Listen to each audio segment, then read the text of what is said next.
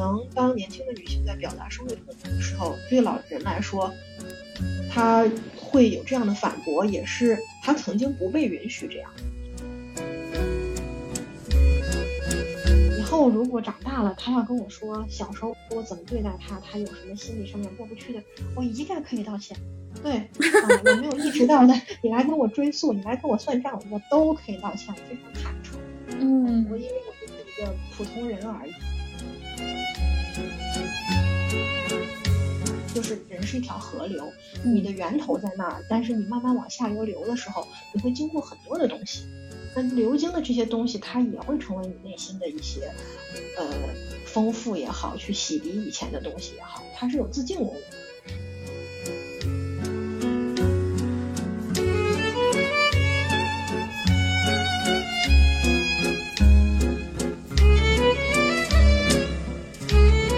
Hello，大家好，欢迎收听今天的十二散步。今天是一期连麦，我们连麦的对象是 YY 童书社的主播荷花。嗯，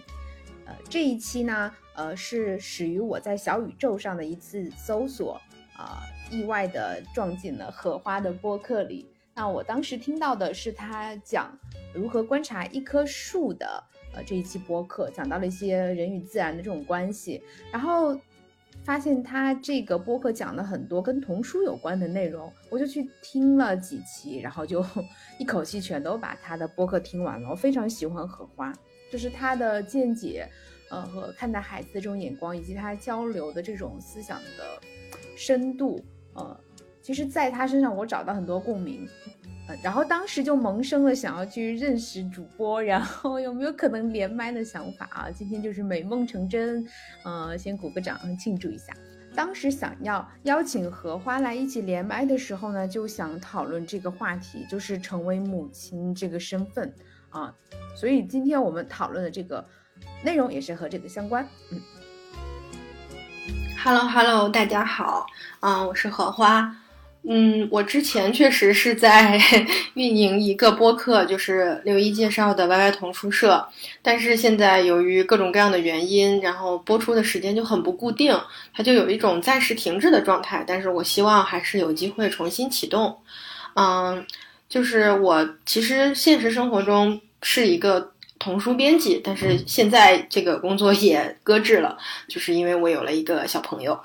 但这两件事情呢，其实是互为因果吧。就是我本身之前一直是在做记者和编辑，就是做了很多年媒体，从纸媒的时代就开始做。但是，呃，他的体验和做童书编辑是完全不搭嘎的两个世界吧。之前在做记者的时候，其实跟孩子的世界完全没有关系。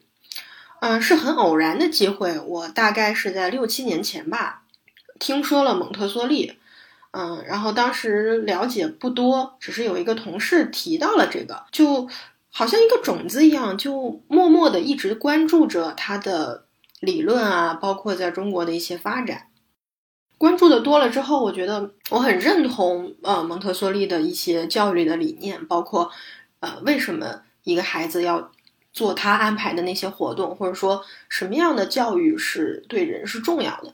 就是整个他那个体系，我都是嗯比较认可的。然后我就发现，孩子是一个特别有意思的嗯群体。就是可能大家都会知道，比如说三大主要矛盾嘛，对阶级、种族、性别。但是我越了解孩子的世界，我就越觉得年龄也是一个非常 受歧视的部分。就是蒙特梭利他那个里面会提醒你说，孩子他身体比大人小那么多，他实际上刚来到这个世界的时候。一切他都是觉得像一个巨人王国一样，他没有自己的合合适的，嗯，和他一样等量大小的各种用具，所以他的那个儿童环境，他就会提供这些东西。但可能我们一般的，呃，成人家庭有一个孩子之后，会按大人的需求怎么方便怎么来，所以整个的思路就是和我之前意识到的教育儿童的是完全不一样的。我就觉得这对我来说进入了一个新的世界。然后，因为记者的工作习惯就是，嗯，来一个题目，你就会去很快的去搜索它，很快的去完成它，认识它。但是孩子这个事情，就是我感觉好像放不下了。拿起这个题之后，你就觉得你没有办法，就是做完之后，然后再抽身出来。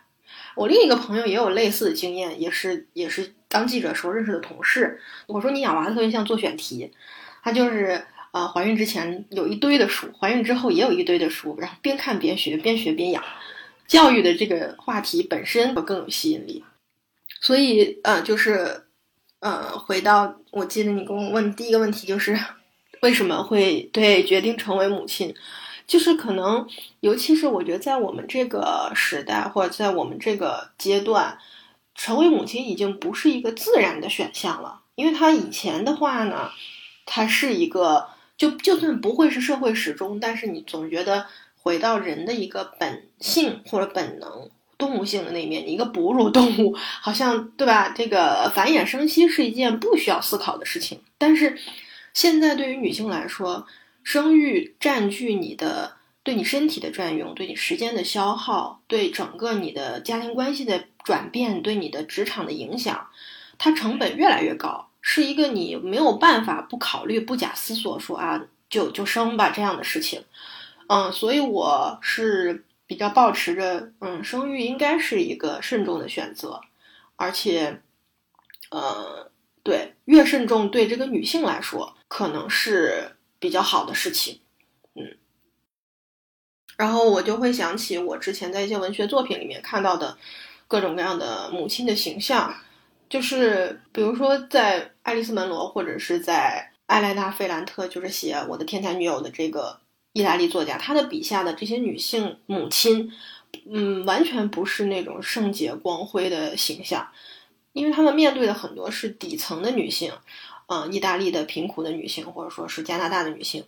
她就是被迫生育的，可能年纪很很年轻，她很年轻，然后在这种呃所谓女性生孩子天经地义的这种社会轨迹下生了孩子之后，他有茫然不知所措。嗯，记得门罗的一个小说哪一篇我不记得了，但是那个孩子的哭声，婴儿的哭声对他形成的那种巨大的精神压迫，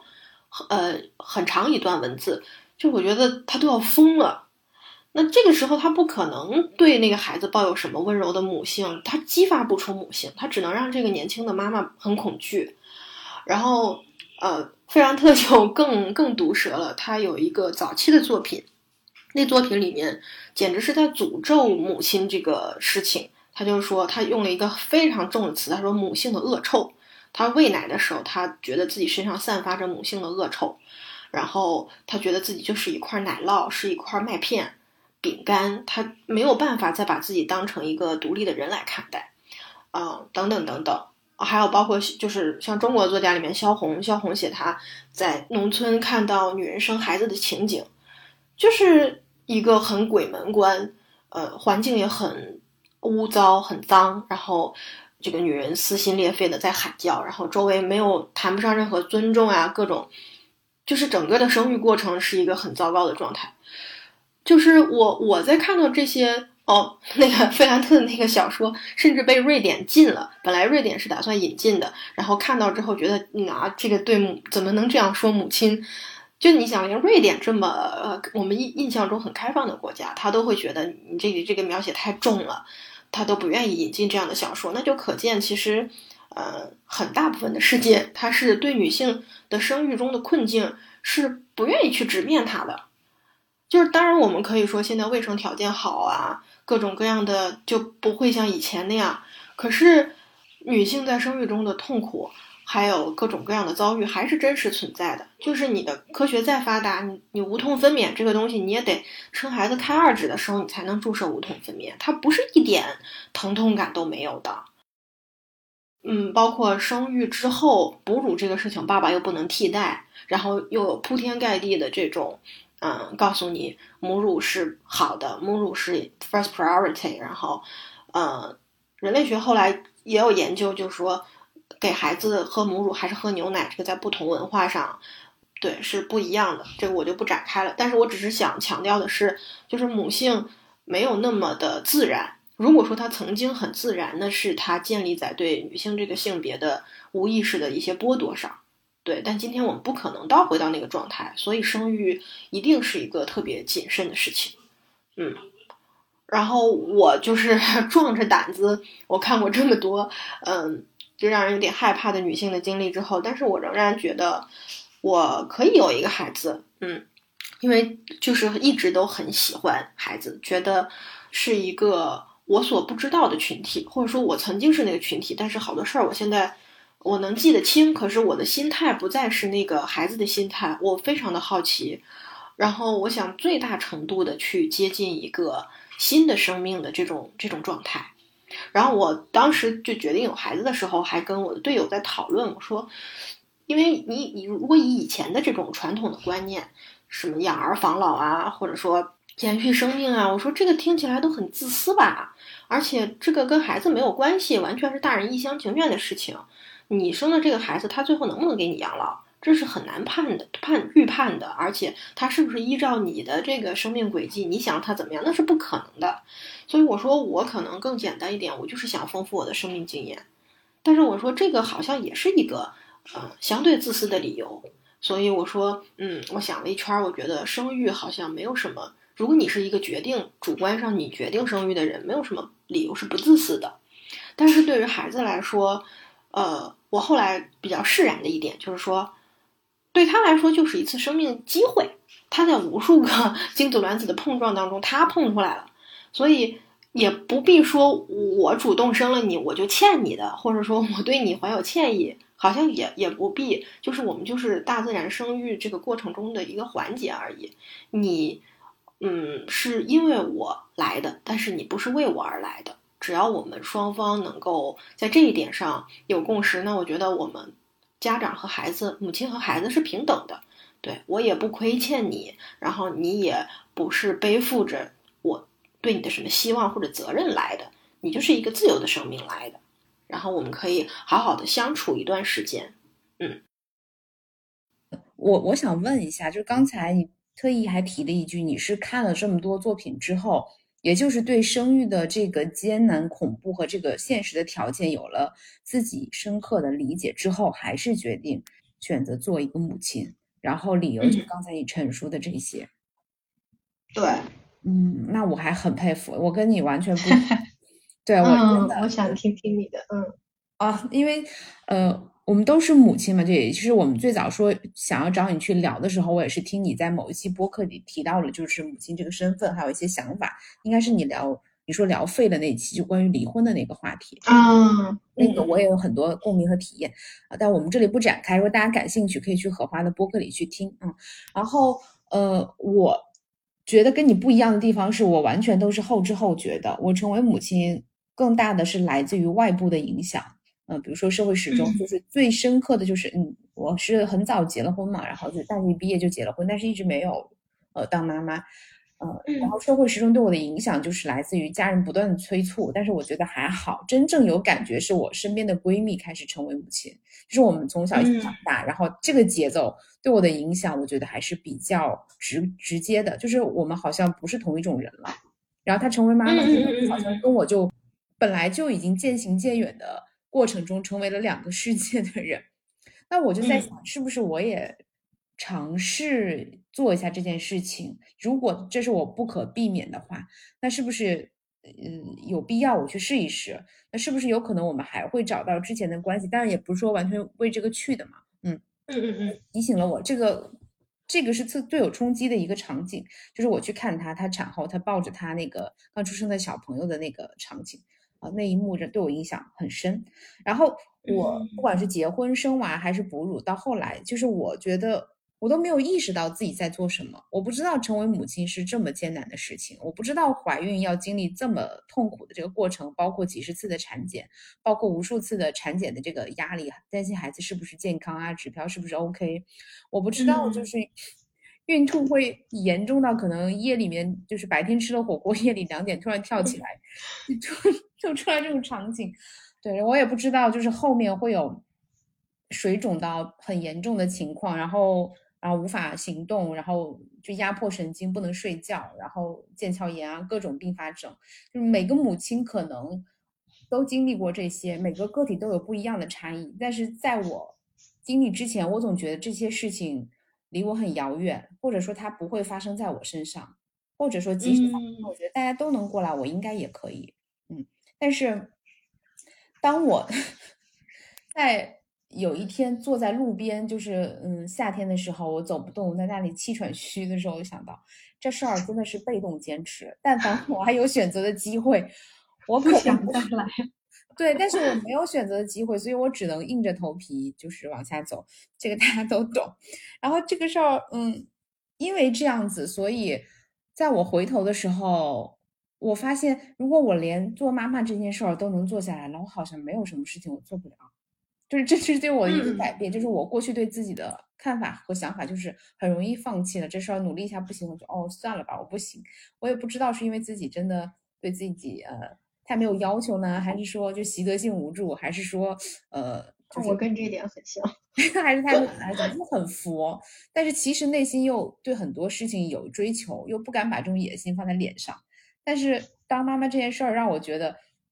我以前所做的所有的事情难度可能是就是十到五十之间，当妈妈突然就变成了一百零一，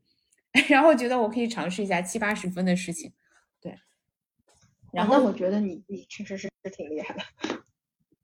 就就其实我们都一样，对吧？就是所以我们会，我刚刚当成为母亲之后，会有一段时间是这样子，就看那些嗯还在恋爱中的呃姑娘，或者是没有选择当妈妈，带着憧憬的那种。场景，我就看到了当年的自己，我就觉得，嗯，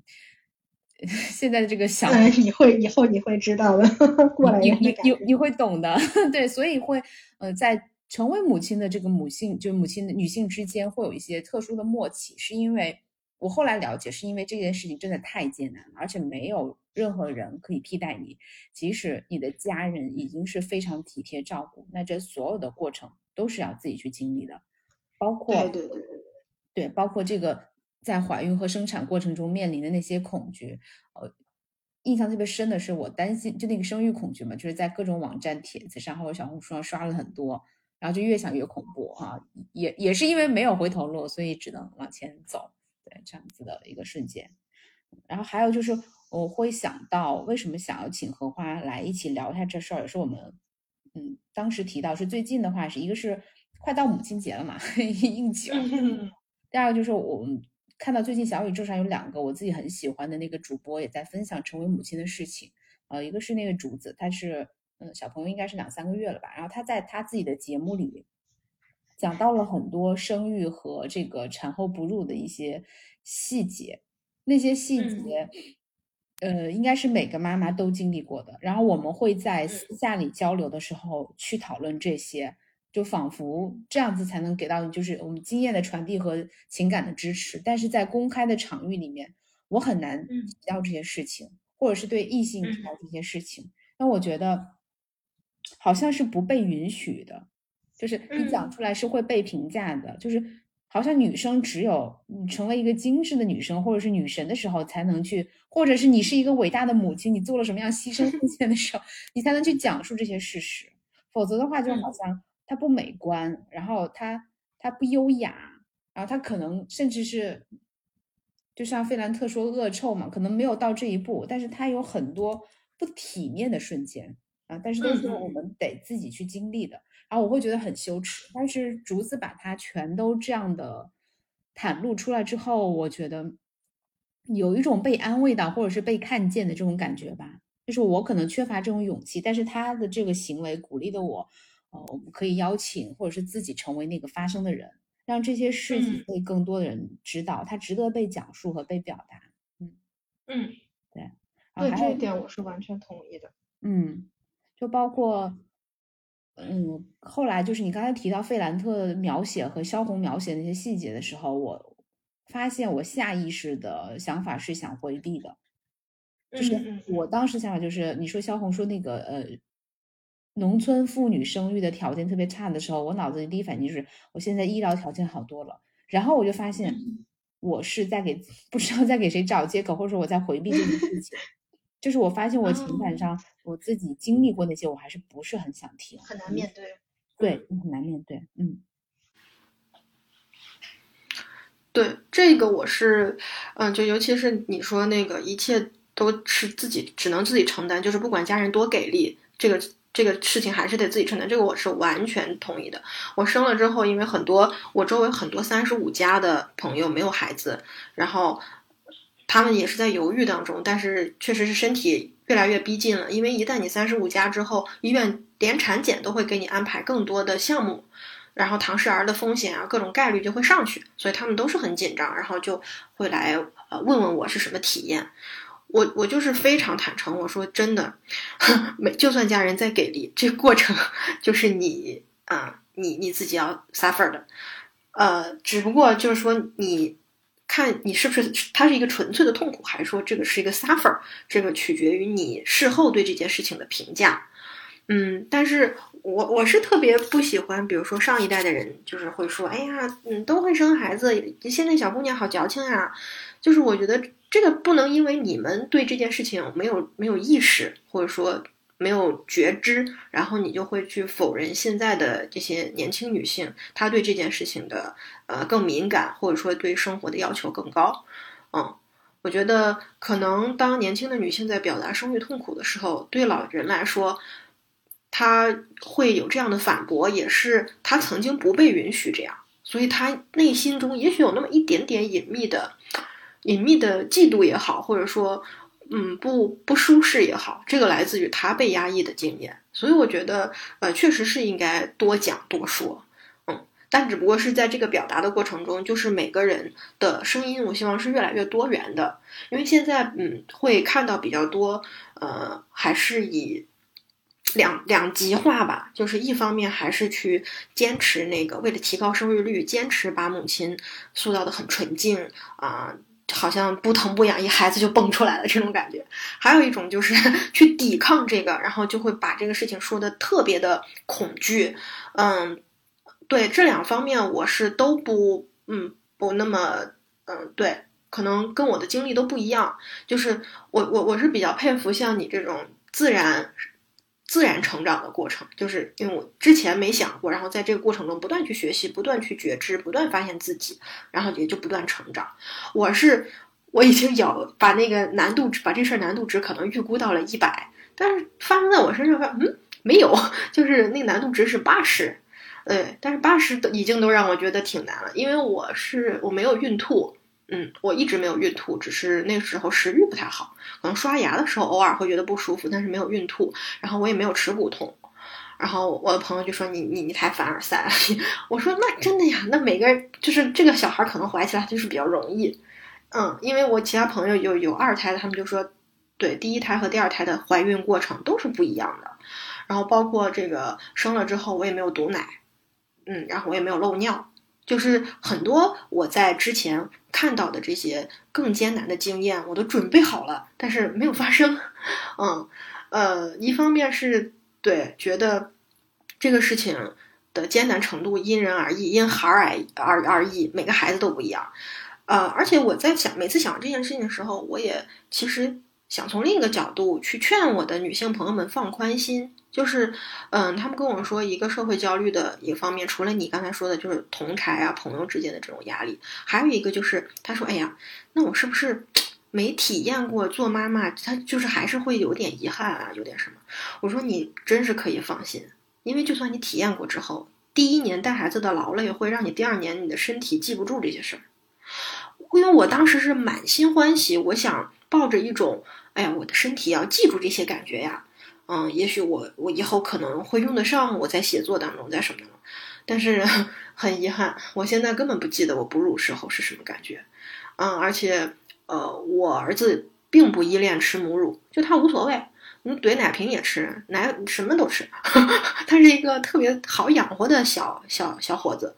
就可能有些孩子他非常依恋妈妈抱着我呀，或者吃奶的时候我们目光有交汇啊，这个过程会呃对他们嗯母子母女来说都是一个很 enjoy 的过程。我当时就是无所谓，你吃也行，给你喂奶粉我也没有什么负罪感，就是给你补一点儿。对，嗯，所以而且第一年的话就是缺觉嘛，所有的妈妈都知道这个缺觉的这个困扰是不可能逃避的，你就会被。他晚上无数次的这种起夜、喂奶、换尿布、拍嗝打断，所以可能我觉得我的记忆已经都断片了。我只能记得这个事情本身，但是你要说去重新让我的身体体验，比如说乳房的肿胀啊，然后吸吮啊，然后抱着他呀，我真是一点点嗯，都都想不起来。所以我就劝我的朋友我说，嗯，你体验过你也会忘的。而且，就像我，我是顺转剖，我都已经做好准备，我说我去顺产吧，我体验一把。啊，但是他最后一刻好像还脐带绕颈了，然后医生就说剖吧，医生就很有经验说剖吧，那那就剖了。所以对我来说，就肚子上留了一道疤，我没有没有那个对整个的身体被撑开的那种体验，所以对我来说，你说跟做个阑阑尾手术有啥区别？可能从这个医疗体验上，整个在医院的术做手术体验上也差不多。嗯，对，所以就是没有孩子，或者说一直胆战心惊，觉得我如果真丁克了，或者说我真放弃生育，我会不会丧失什么？我说，从生育这个过程来说，不一定会丧失啥。就是如果你真是非常喜欢孩子，喜欢的不得了，到到可能四五十岁，哎呀，后悔没生。我说那还有很多别的办法，你可以去冻个卵，然后这个现在技术这么发达，或者说领养小朋友。你也可以未必不能和他建立一个亲如，就是因为我一直对血缘，就这个地方我又会岔开，就是我一直对血缘这个事情看的比较淡，就是我不认为血浓于水，或者说，嗯，生物之间有神奇的心电感应，我我不是太相信这个东西。对我总是觉得你对一个生命。不管他和你有没有血缘，不管你们是怎么相识、怎么认识的，他都只是缘分的一种。重要的是你怎么去尊重他，怎么去爱他，怎么去和他相处。所以，就是没有亲自生一个孩子，是不是女性必然的生命缺憾？我我是怀疑的，我我我是不同意这个说法的。嗯，刚才有好多想表达的东西，然后到一瞬间有。有点说不出来，就是嗯，想先回应第一个，就是你刚才提到第一年的劳累会让身体记不住这些事情，然后嗯，觉得不仅是记不住，有可能还会加速遗忘，就是因为它太痛苦了，会，然后你如果已经确认自己可以脱离这个境地，就再也不想回头望一眼。所以就是刚才你在讲萧红描写那个场景的时候，我就发现我潜意识的不想听，应该也是 这样的情况，嗯。然后我也非常赞同，就是第一年的这个劳累，嗯，就是我以前身体就是一个就是正常嘛，谈不上体质多好，但是也不会太差。但是生育完之后，呃，哺乳呀，包括带娃这一年，就是会身体疲劳到，只要有精力想躺在那里，就是只想睡觉，然后没有精力去计较很多其他的事情，就不管是跟家人之间是不是有情绪上的冲突或者是矛盾。啊，或者是在工作上，有的时候受到一些呃沟通不充分导致的一些不是特别好的状况，然后就可能就就自己这边消化了，把事情推进了就好，就不想去多做一些就是需要我去消耗能量的事情，因为我觉得我一直处于一个向外输出，不论是能量还是精力，然后没有一个回补的这个过程，或者是就是入不敷出，对，呃，然后我们就觉得被动佛系了，真是被动佛。对，就就嗯卷不动了，就 躺了，然然后这个过程会让我意识到，嗯，原来我的身体对我是这么重要。我以前身体就是好的时候也没觉得呃多了不起，但是现在就觉得只要身体能稍微健康一点，不要每个月都生病，我可能觉得就很满足了，所以才开始重新去把这个呃运动呀、健身啊这种事情又重新拾起来，回归到生活中。所以就是每次都是后知后觉，发现自己在泥塘泥潭里之后，才要想要爬出来，然后避免下次掉进去。但是如果是在嗯我开始之前，有人来给我这些忠告，我觉得我可能也会听不进去的。嗯 嗯嗯，对。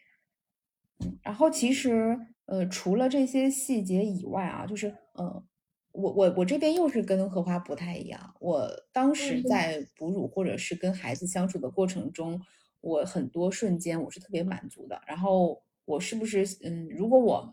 没有成为一个母亲，我会不会有遗憾？我觉得应该是会的，因为是我当时选择做母亲的时候，应该就是这么想的，就觉得我不想嗯留遗憾，我想试一下。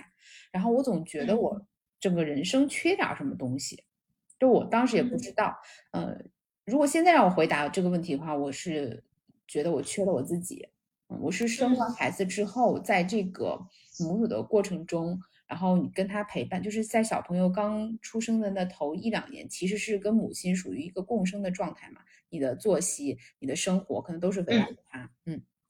在这样跟一个小生命这么紧密的连接中的时候，就包括你提到的那个呃母乳喂养这种吸吮啊，这种这种这种流动啊，我觉得我全都体验到了。哦，我在从他对我的依恋和这个呃信任和这个这样的交流中，我觉得嗯，我感觉到我是特殊的，对他来说我是唯一的。对，虽然说我们每个人都是独一无二，嗯嗯嗯，但我以前不确认，我没有这个感受，我没觉得自己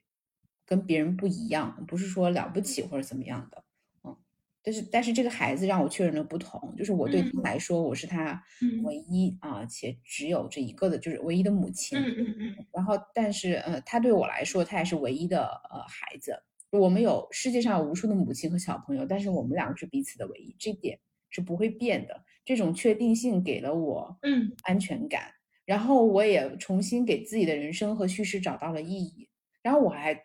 这个想法改变了之后，我看待自己和看待孩子的时候才会发现不一样。就是陪伴孩子长大的这个过程中，我重新认识了自己。对，还有很多细节，小朋友的一些反应呀，他的言语啊，他第一次开口说话啊，他跟人之间的互动表达，我都能看到很多我自己或者是家人的影子。这个时候，就是我在看到他的过程中，我才发现我以前没有看到自己。就是我一直在看周围，在关注周围的声音、周围的世界啊，外界标准怎么说？大家对母亲的要求是什么？对一个职场女性的要求是什么？对啊各种角色啊，对对孩子要求是什么？但是没有人去想想，这个母亲她自己想要什么？这个女性她想要什么？这个孩子他想长成什么样子？就是在这个过程中，可能逐渐的呃打开了这一步。所以这也是我觉得，嗯，当妈妈带给我的。嗯，既是预期之中，又是意料之外的体验。嗯嗯，然后包括我们刚才提到，呃，说想要发起这个连麦聊一下关于母亲这个身份。呃，还有一个博主，他也分享他做母亲的体验，是那个神爱玩财的主播，呃，静书。但是他讲的是另外一方面，就是成为母亲心理状态上的调整。嗯。嗯，就是不是每个孩子，呃，不是每个妈妈，就是把孩子生下来之后就会马上爱上他的。嗯嗯嗯，这个状态是经过一些对自己的确认和了解之后才有的。如果大家感兴趣，也是欢迎自己去听，因为我的表达和转述可能带了我自己的理解，我也不希望有呃其他传播上的误会。嗯，但是我自己的状态是我没有。嗯，进入到就是别人说的那个产后抑郁啊那种状态，就是我我是自己刚生完之后，因为家人的关怀也比较多嘛，然后有月嫂啊什么这种帮助帮手也很多，然后我自己就很快的进入到母亲这个角色里，然后也很很沉浸，很享受，一直是到小朋友长到一岁多的时候，呃，重新回归职场之后才发现啊问题越来越多，然后身体和能力不太能够兼顾。一个是过去一年透支太多，一个是面临的挑战也确实加大了。不仅是要成为这个，呃，孩子妈妈的角色，还有自己想要回归职场，对自己一些要求啊，这些挑战或者是体验。嗯，就是像荷花刚才也提到，就是这个，嗯，职业的事情也是因为孩子发生过一些调整和变化，对吧？哦，对我，我是因为我跟我先生在这方面是有共识的，就是我们俩都不认为，呃，职业和孩子是，就是我们对那种完美叙事啊，就甚至爸爸的完美叙事，我们也都是怀疑的，嗯，因为呃，他是做科研工作的，科研工作的压力非常大，就是一旦你有了孩子之后，你是做爸爸的话，因为他也不想完全放弃掉育儿这一块儿，觉得说完全都给我。嗯，对他，一个是他觉得这样不公平，再一个他也觉得他少了一些体验，所以那他就经常回来开玩笑，就说：“哎呀，你看人家这个没有结婚的小伙子，或者说放弃了这个家庭生活的人，人家就是产出比你高。”所以这一点，呃，对我就说，即使对男性来说，只要你想在育儿方面有所获得，嗯，都得在职业上必然会要舍弃一些，所以。这个对女生来说就更是，那，我只不过觉得就是说，这个事情一定要自己自愿，嗯，就是自己要想清楚，或者说，嗯，对，不要有一种被迫的感觉，可能会，嗯，更好一些。因为一旦被迫，就会心生怨怼，心生怨怼，然后你可能再过一段时间，就很多时候就会觉得不值得，会把这个呃失落呀，嗯，各方面会。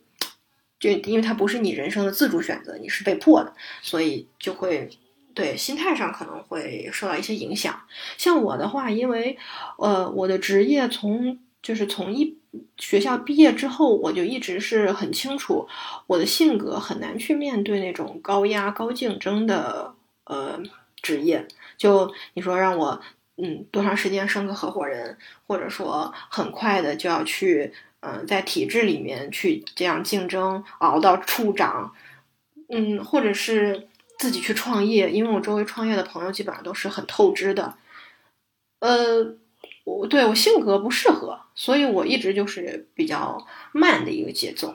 但是这种慢再慢，因为媒体它总是转速很快的，它要跟着时事，要跟着新闻走。所以当我有了有孩子这个呃念头之后，我就逐渐的把这个节奏就调到了一个更慢的行业里，就是出版。对，而且我还去做了童书编辑，嗯。就是我，我是呃很庆幸自己有这个条件，或者说有这个选择的，嗯能力吧。就是啊，你想去做一个慢工作，就就找到了，或者说刚好有一个合适的。因为我也知道有很多呃朋友，他可能是没有办法舍弃他现在的这个工作，出于各种原因。所以我我觉得这个完全是嗯每个人的考量肯定不不一样。对，嗯，我前两天看。嗯，人物人物有一个母女对谈，里面就是他请了复旦大学的那个沈一斐，沈一斐和他的妈妈还有他的女儿，他们母女三祖孙三代人的一个呃对话，关于母亲，关于女儿。然后他他就是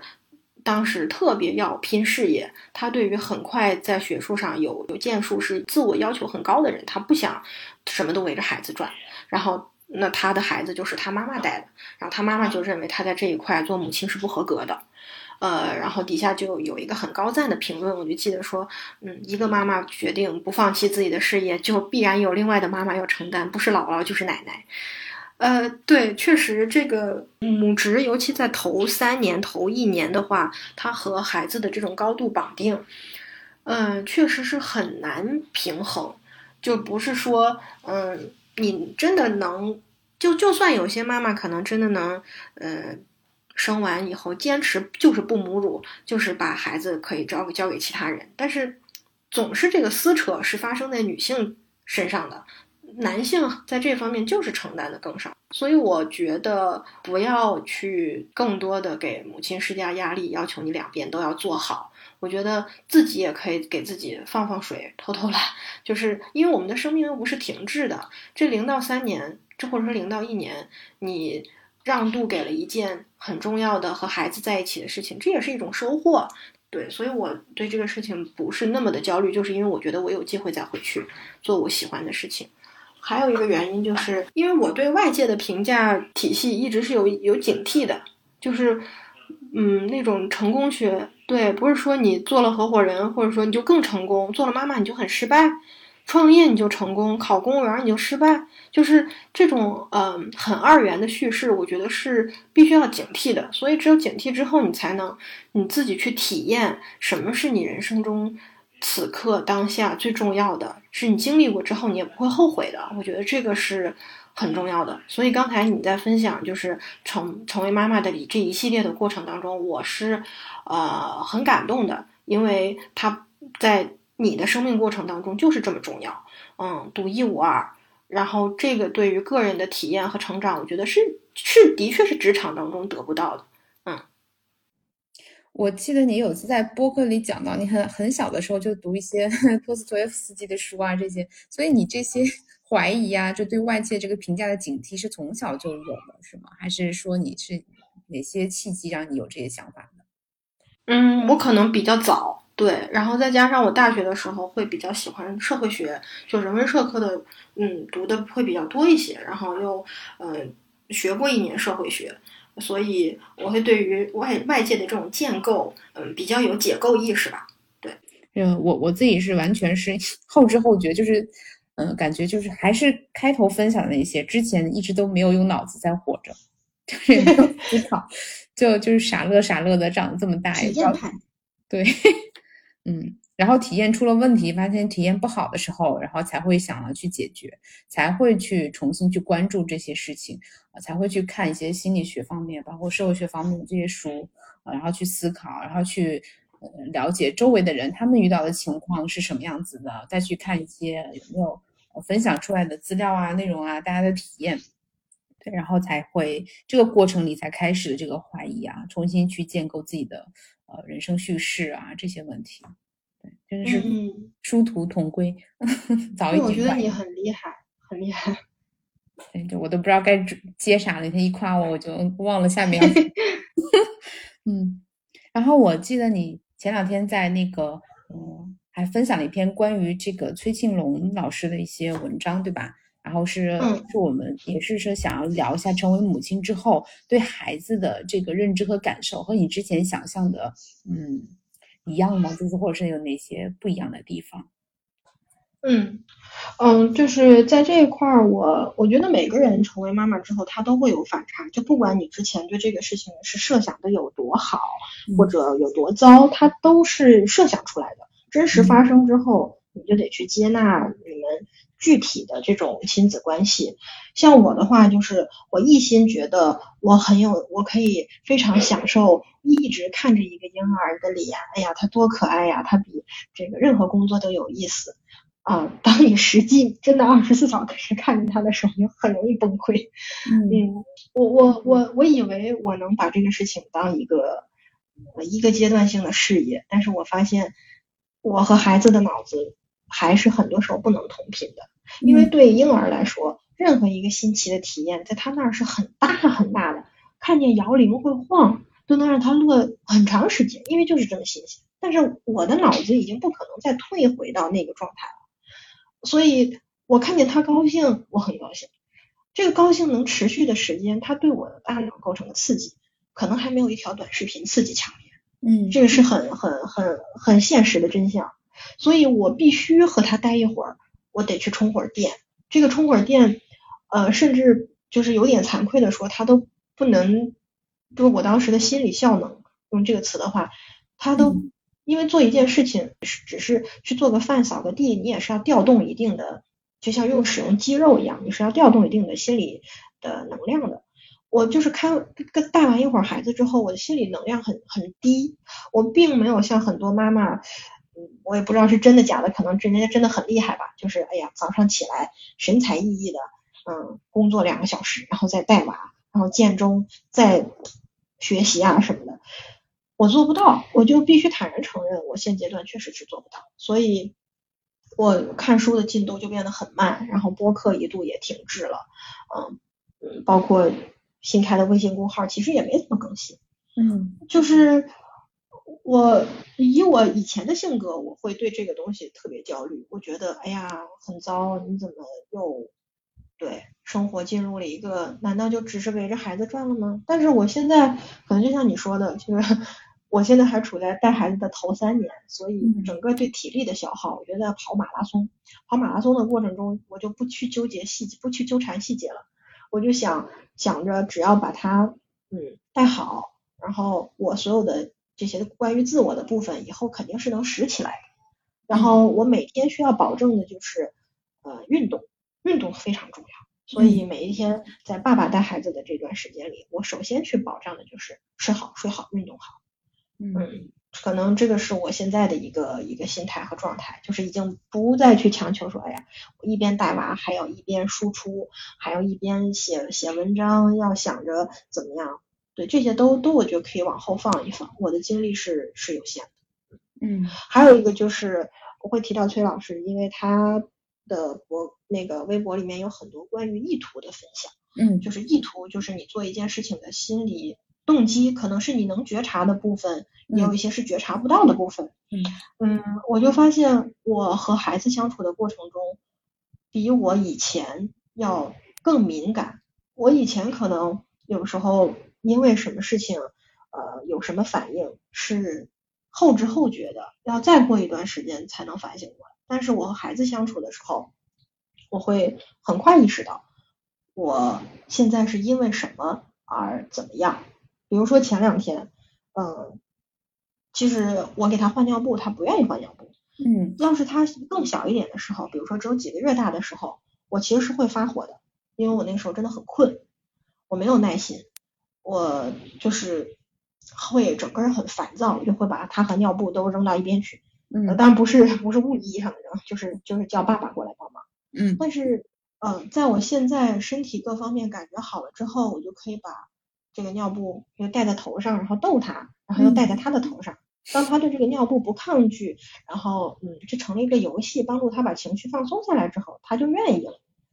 呃，这个互动对我来说是很新鲜的，是我以前没有体验过的。因为我以前在工作当中其实也是一个比较比较刚的人，就是如果嗯同同一起合作的人可能没有执行我的意图，或者说我的方案呃上面退回那个退回来了，但是没有给我一个原因，嗯没有告诉我为什么，就是很多时候我会用一个硬性的标准去和人硬刚，嗯，这个其实对当时也是消耗各个对各方面消耗都比较大，关系也比较紧绷，所以刚开始有孩子的时候我也会硬刚，不换是吧？不换现在就得换，就是嗯有点有点凶的一个妈妈，但是时间长了之后，我发现如果你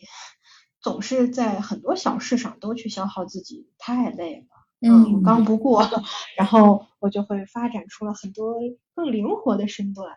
嗯，这个也是和也是向我们爸爸学习的，他就是属于那种，嗯，一件事情此路不通，有无数条路可以绕行的人。我也很羡慕他这个特质，然后在跟他一起配合养娃的过程中，我也渐渐学会了这一点。嗯，然后我现在就比以前情绪平稳很多。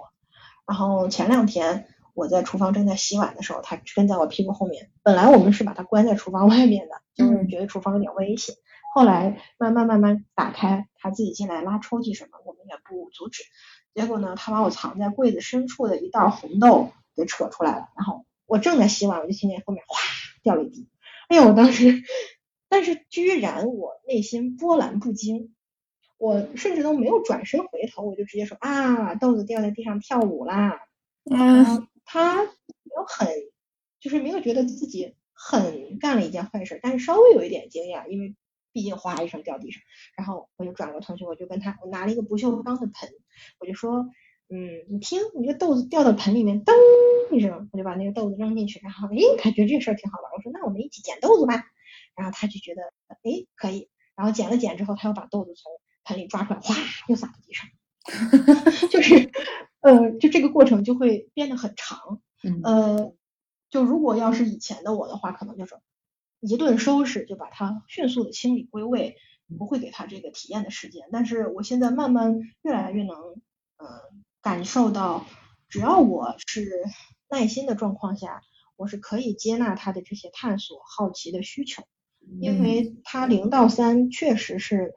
小朋友没有任何的坏意图，全都是因为好奇，大动作发育。嗯啊，只是说我作为妈妈，我现在有没有这个心理效能去回应和接纳他的这个这个发育需求？嗯嗯，对，所以我身体好是第一位，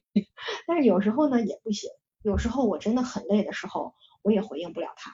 但是。我现在在对这一点也比较释然，回应不了那就回应不了。嗯，妈妈可以给你道歉。你现在想玩这个，我玩不动，我可以跟你说对不起。你听不懂，但是你能感觉到，嗯，我是想陪你玩，但是我现在玩不动。嗯呃，对，所以他过一会儿可能就会把目标转向别的地方。啊，甚至包括我都我我都在想，哎，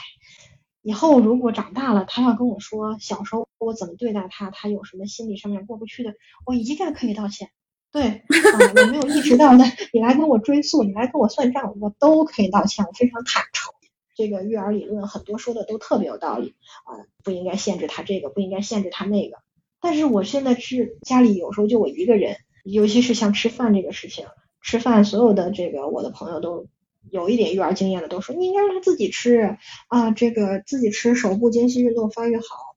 但是他就是吃一地这个事情，我来收拾的过程当中，我有一点点洁癖。嗯，可能我们是因为有匮乏感，所以对孩子呃弄坏玩具啊、浪费粮食啊会特别生气。嗯我是不光呃，我可能这方面也有，但我更重要的是，我觉得他在浪费别人的辛苦劳动。比如那个饭是我我辛苦做的，或者这个奶是我辛苦挤的，然后在一个地上黏糊糊的，我清理起来我也很痛苦。我就接纳了我的这个痛苦，所以我就我折中了一下，我说我们来一人做一半儿，我给你喂一半儿，然后你自己拿手去吃一些你自己吃了。啊、呃，我们好清理的东西，比如水煮的青菜、水煮的萝卜，这样子。这个水嘛，它又不是油，也不是米饭、面条什么的，所以现在这样还蛮好的，他也挺适应，他也并没有吃的不好。我觉得他比那些从八个月开始手都不稳就开始练精细动作的孩子吃的也没什么，对，没什么区别。所以我是觉得，嗯，有再多的育儿理论，具体到自己的孩子的时候，还是一定要自己去想办法，自己去体验、去探索。嗯嗯。就是你完全接纳了小朋友他这个阶段他可能会发生的呃一些行为，然后你你有去了解，你有去读书啊，或者是去思考啊，去做功课，你知道他可能会现在面临什么样的问题，你也知道他没有坏的动机。那这一块儿呃接受了之后，再去面对小朋友发生这些状况的话，只要心理效能允许，就是都是可以耐心相处。对对对对对对对，这一块其实确实是有很有共鸣。我们家。呃，有段时间爸爸就是对小朋友非常没有耐心，然后我一度很痛苦。就是我后来才发现，嗯，我特别理解荷花说的这些，因为我也有相相同的历程，我有去做这些事情，我觉得我也可以接纳。然后只要在我身体条件允许啊，太累的原因啊，但是我就觉得为什么爸爸就完全不理解？直到有一天我突然想到一件事儿，就是可能某种程度上他也是个孩子，就是他。家里他没有被看到，他可能也很累。然后就是我累的时候，我对孩子也会脾气不好。他可能就是一直处于那个紧张、呃疲劳或者是匮乏的这种状态，或者是很焦虑。嗯，他内心也可能也没有那么 愿意带孩子，但是也有一点点是愿意的部分。但就是介于这个，他不是说呃。二元对立的嘛，就是好爸爸或者坏爸爸。他可能有的时候不想做一个好爸爸，可能需要一些具体的指导或者是帮助。当我想通了这一点之后，我可能就对他的要求也没有那么高了。就是如果我觉察到他现在对孩子状态可能会不好或者会发火的话，那我就自己上吧，就让他去休息，让他出去或者是怎么样，就跟他呃沟通。那我来带。可能这种成本就是看起来我累了，我没有带娃，但是如果我既不能带娃，又希望他好好带，结果又是一团糟的话，我觉得可能对我来说消耗还小，效果更不好。对对，那这样子做了几次之后，然后再去，嗯，我也没有去用一些什么鼓励啊，什么爸爸做得好就去夸什么，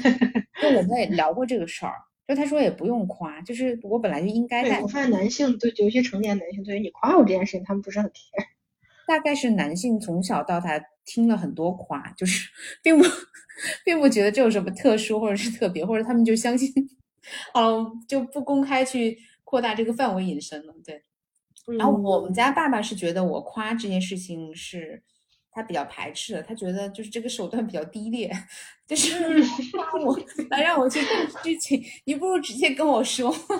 对，然后我就觉得，呃，也是有道理的。他没有直接说，这也是我后来觉察到的。那我就在去跟他呃沟通的过程中，我说我们先提前好分工，今天什么时间段什么时间段，呃，就是你的事情。那你出了什么问题啊，你自己解决，然后我也不干涉啊。他觉得就是我干涉反而他带不好，就是他要空间。那就是有了我们相处模式之后，我们就是各带各的，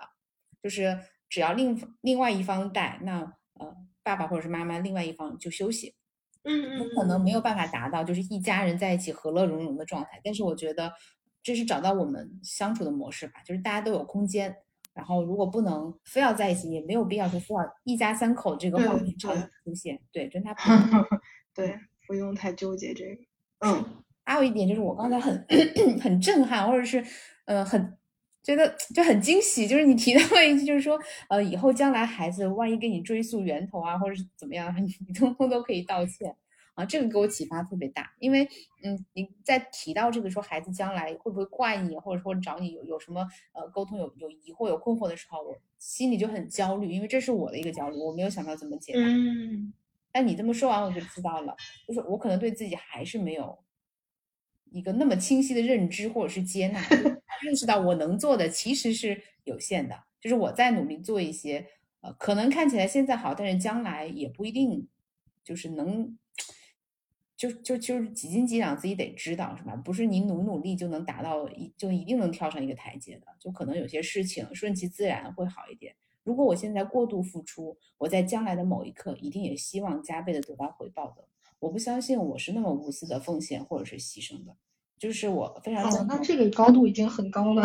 我觉得每一个付出当真的每一个付出当中的人，只要能意识到自己其实是还是希望得到一些什么，我觉得这个觉知，嗯，对自己的了解已经已经超过很多很多人了。对因为真的有太多的呃，尤其是父母这个角色意识不到，嗯，对，然后所以这个就是我想说的意图这个事情的重要。嗯，我其实这这点跟何华也挺像的，就是我会非常关注，就是我为什么要做这件事儿，和孩子为什么做这件事儿，就是动机，其实就是就是意图嘛，啊，就是动机是什么，就是为什么，也可能跟这个职业有关。然后就是在这个思考的过程中，可能觉察和觉知就会更多一点。然后会想到，就是我我如果想要的一个结局，就是我来陪他慢慢的长大，那我人生最重要的意义就是体验的话，那我可能是不需要对他呃施加那么多外界的条件或者是标准来评价他的。如果我现在自己觉得，因为这个外界的评价和标准让我疲惫不堪，我是不忍心去把这个事情去放在他身上的。虽然他今后可能无法避免的会。呃，被推到这个社会的这个大环境里面，但是那是他必须面对的功课。我对对对，那是他的人生。对，但是我希望我能做的就尽量给他一个空间，就是在这里你不必那么时时刻刻的紧绷着。这也是我对他就是在养育孩子的过程中，我发现我对自己也可以放松一点。就是嗯，也很焦虑，很担心。就是各种指标嘛，就从他呃怀孕体检开，怀孕的那个检查开始，到生了之后，不是每个月都有那种检查指标嘛？对对对，孩子发育的怎么样啊？对，这种标准里面，我就开始担心起来了，觉得他落后了怎么样，或者是这个哪个太超前了，是不是也不好？这就是已经开始了，就是突然有一天，以后压力就会更大。是的，然后就是总有卷不动的一天，我不可能时时刻刻都跑到前面的，然后是。我们也我也不可能样样事情都做到一百分的，我可能会找到就是大家都想做的那件事情，就是即使我们会尽力把它做到最好，然后然后在做这件事的过程中，我们大家都开心，我觉得这是我能想到的最好的选择了。嗯嗯，你说这个时候我想到一点，就是为什么我会就比如说坦然接受我以后可能会面临给他道歉的。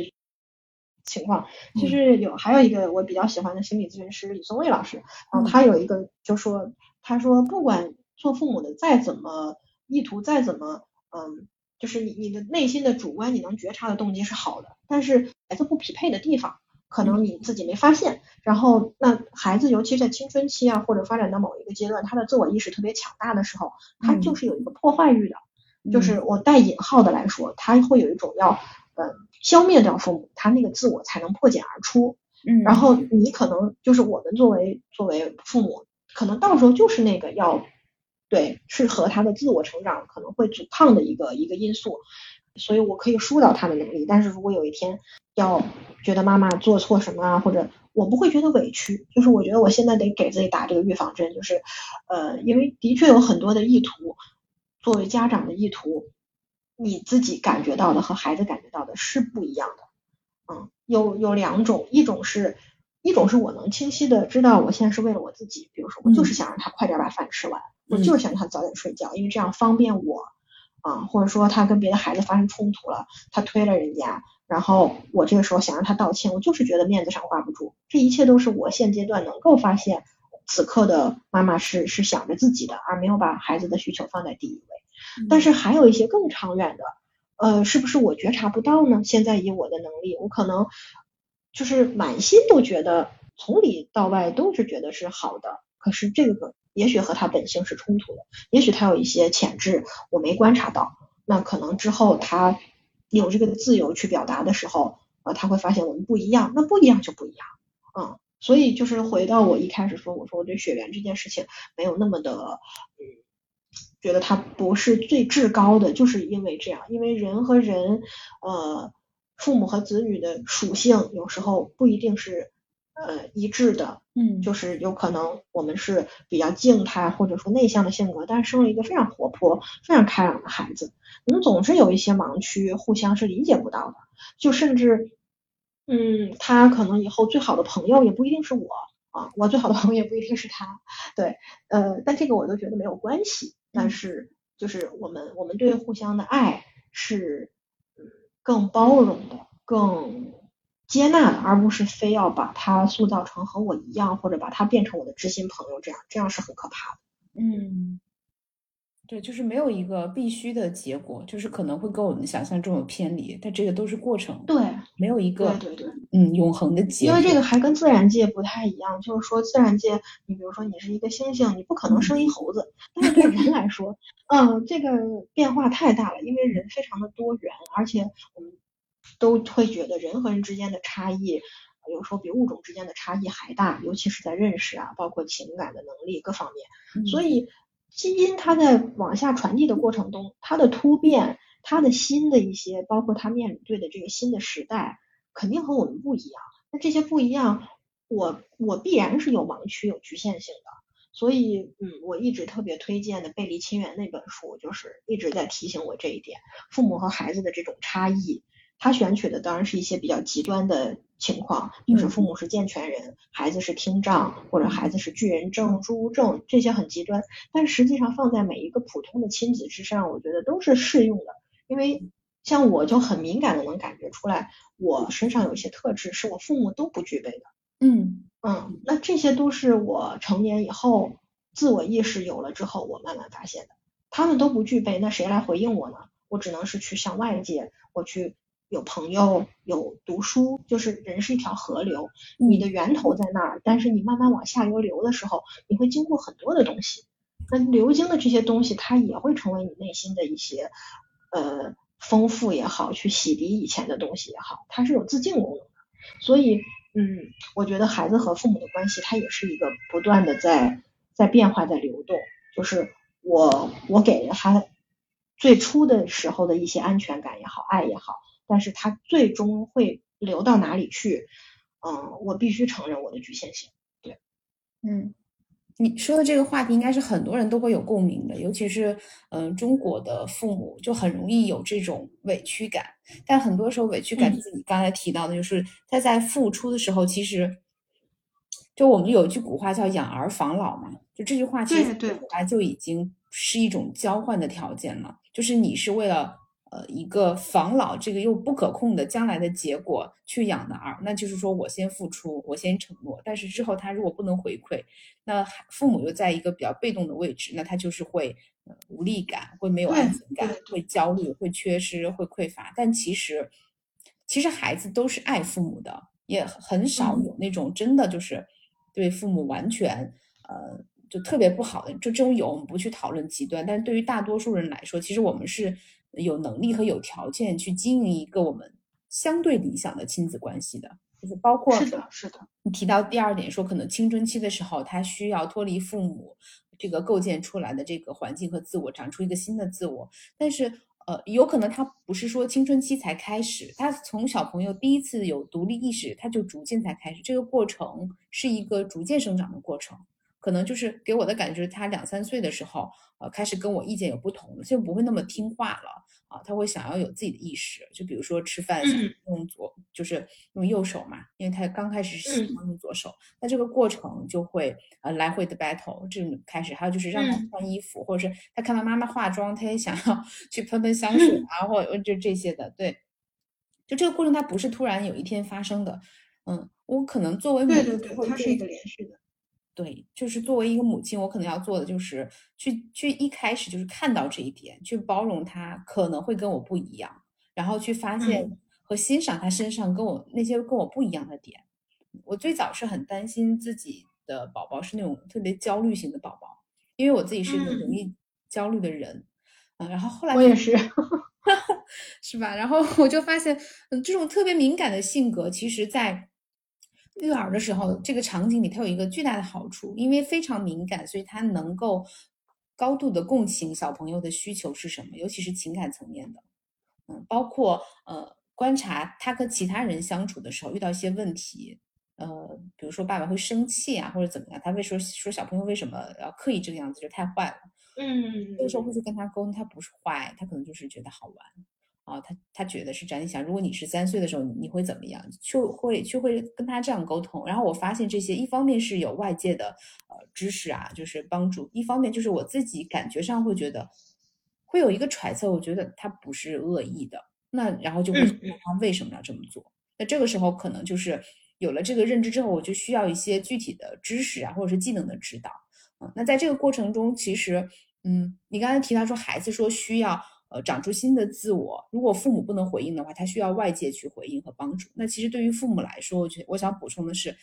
在面对孩子长大的过程中，父母也需要长出新的自我。就是这个时候，我我们需要接纳，就是我现在跟孩子从共生的这个环境里慢慢走向分离，有可能将来会分离的也是越来越多。那在这个过程中，我如何去回应，呃，支持现在的我和现在的我和他的关系？那包括我们能够看到，你刚刚提到一些书籍啊，啊，包括这些，我我我和我跟荷花之间的交流，还有我之前做的一些很多播客。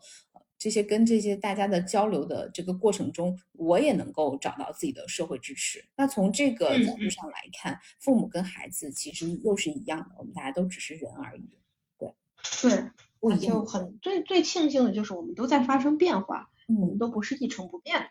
嗯。那现在，嗯，如果我们回到刚开始去对聊的这个话题啊，就是说成为母亲对你来说意味着什么？你觉得会，嗯，怎么去概括这件事儿呢？嗯，就以我现在的体验来说，我觉得，嗯，可能和我的初衷并没有变化太多。嗯，母亲意味着，呃，我对于一个人的生命的变化更。更有体认，更了解了吧？对，嗯，而且我们家的情况是，人带他，我们没有老人，也没有请育儿嫂。嗯，因为就是老人的观念，呃，其实我我我我觉得我们我比较抗拒我们老人的一个最重要的问题，就是他们坚定的认为零到三你就是要给他立规矩，我很不喜欢立规矩这个说法。我对，就是他们会对孩子有很多强加的道德判断，就是觉得，嗯，比如说他不分享就是自私，打人就是暴力，或 或者说这个不好好吃饭就浪费粮食，就是他们的道德的前提假设太多了，太喜欢给孩子扣帽子了。然后这个是和我现在的教育观念冲突极大。我觉得如果大家一起带孩子，这个沟通成本太高了。嗯，所以我非常坚定的选择自己带，但是也也也也是要付出极大的这个，对自己带就是嗯很很焦虑嘛。像我现在最焦虑的一个事情就是，万一我被隔离了，孩子怎么办？嗯嗯，就是是不是我们带着孩子去方舱，那他在那儿要反复感染怎么办？就是这件事情都是我觉得成为母亲之前我不会想到的。那你有没有对于自己职业上的一些焦虑呢？比如说因为孩子，那可能职场的环境啊，或者是道路今后的发展，你会不会有担心呢？嗯，这种焦虑它是呃不持续的，就是偶尔，比如说我昨天看见一个九七年的一个小朋友啊写了一本书，可能那个书的题材是我之前一直很想写的，然后人家写出来，哎呀，我就会嗯难过那么一阵儿，沮丧那么一阵儿，觉得。我在干嘛？或者说人家已经有了，然后但是这个东西很快就会过去，因为我知道我又我又不是没有明天，我又不是不会再回来，对，所以呃觉得这方面的发展性的焦虑反而是这两年可以比较容易平复。但你要说完全没有，就是无动于衷，那也不可能，嗯，它只是会偶尔的嗯有一点小波动。了解，这对于我来说，嗯，也是。不太一样的体验，但是，嗯，怎么怎么说呢？如果是说让我来描述成为母亲的话，可能就是一份生命中意外的礼物，就是在得到那一刻很惊喜，但是这份礼物是就是有标价的，需要付出很多很多，对对，而且还不能自我感动。我的我觉得这个是比较，就是有时候在职场上，我们我我我至少我吧，我是会心安理得的和别人去谈一些，嗯。比如说付出和回报之间的这个成正比的关系，但是和孩子我们不能这么算，但是却付出的其实是更多的，所以就经常会扪心自问，这到底是图个啥？对我一般这种时刻就会觉得，你周末要回去看看我妈，觉得父父母不容易，对对，有的时候确实是养孩子能够让我更理解我的父母，呃。对，这也是一个另外，这又是另外一个话题了。被展开的话，可能也是一两句说不完。嗯嗯。哦，我是想到那个，呃，我后后来生了他之后看了一个那个心理学的讲依恋理论的书。依恋理论里面有一个圆环模型，就是当孩子，嗯，他的那个需求其实是一个圆环，就是你妈你你妈妈或者养育者为起点，他要去探索，然后他这个时候希望你鼓励他去探索，并且你一直留在原地等他回来，他探索够了，然后他嗯觉得需要回到这个港湾，然后再回到妈妈这里来，这样就完成了一个周期，呃，所以。对，安全圆环既不能就是他想探索的时候把他拉住不让他出去，害怕他受伤或者怎么样，也不能在他回来的时候把他推开，觉得他粘人或者怎么样。这个过程说起来很容易，但是很多时候呃家长都很难清晰的 get 到小孩现在处于什么阶段，就是他那里面有一些。呃，case 的分享，他们是全程给亲子录像，大概就是一两岁的小朋友。然后，比如说有一个小女孩，她非常，她在录像里总是要爬到妈妈腿上坐着，然后妈妈一次一次的把她推开，就说啊，我们先来玩这个玩具，你要耐心一点。嗯，你看你要做一个有专注力的小孩，你刚开始玩这个，怎么就让妈妈抱呢？嗯，呃，后来他自己在回看这个录像的时候，他就哭了。他说：“原来我的孩子只是想让我抱抱他，而且而我却一再的用这些理由把他推开。嗯，那其实，然后分析师就告诉他，你会推开他，是因为呃他想要和你产生连接的这个需求让你感觉到不适。这种不适可能和你的童年经历有关，可能你当时想要拥抱妈妈或者呃和妈妈在一起依恋的时候被拒绝了，所以这个时候你会觉得孩子依恋你是一个危险的信号。”你会觉得你不想教教出这样的孩子，因为一旦他对人有依恋的感觉，以后他就可能会被抛弃啊，会被拒绝，这很危险。所以你要阻抗这件事情。嗯，你自己在这个过程中甚至是没有意识的，然后这个妈妈就嗯发现了他确实有这个问题。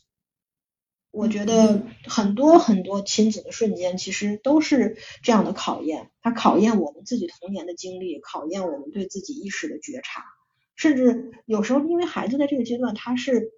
很多事情不是他想这么做，而是他就是一种无意识的，但是又非常的有灵性的状态。还有一个小男孩，他是很回来，就是当爸爸离开这个房间做实验离开这个房间的时候，他非常的难受，不知所措。然后当爸爸回来的时候，他却没有去和爸爸互动，没有奔向爸爸。然后治疗师就会分析说，这个孩子他可能已经。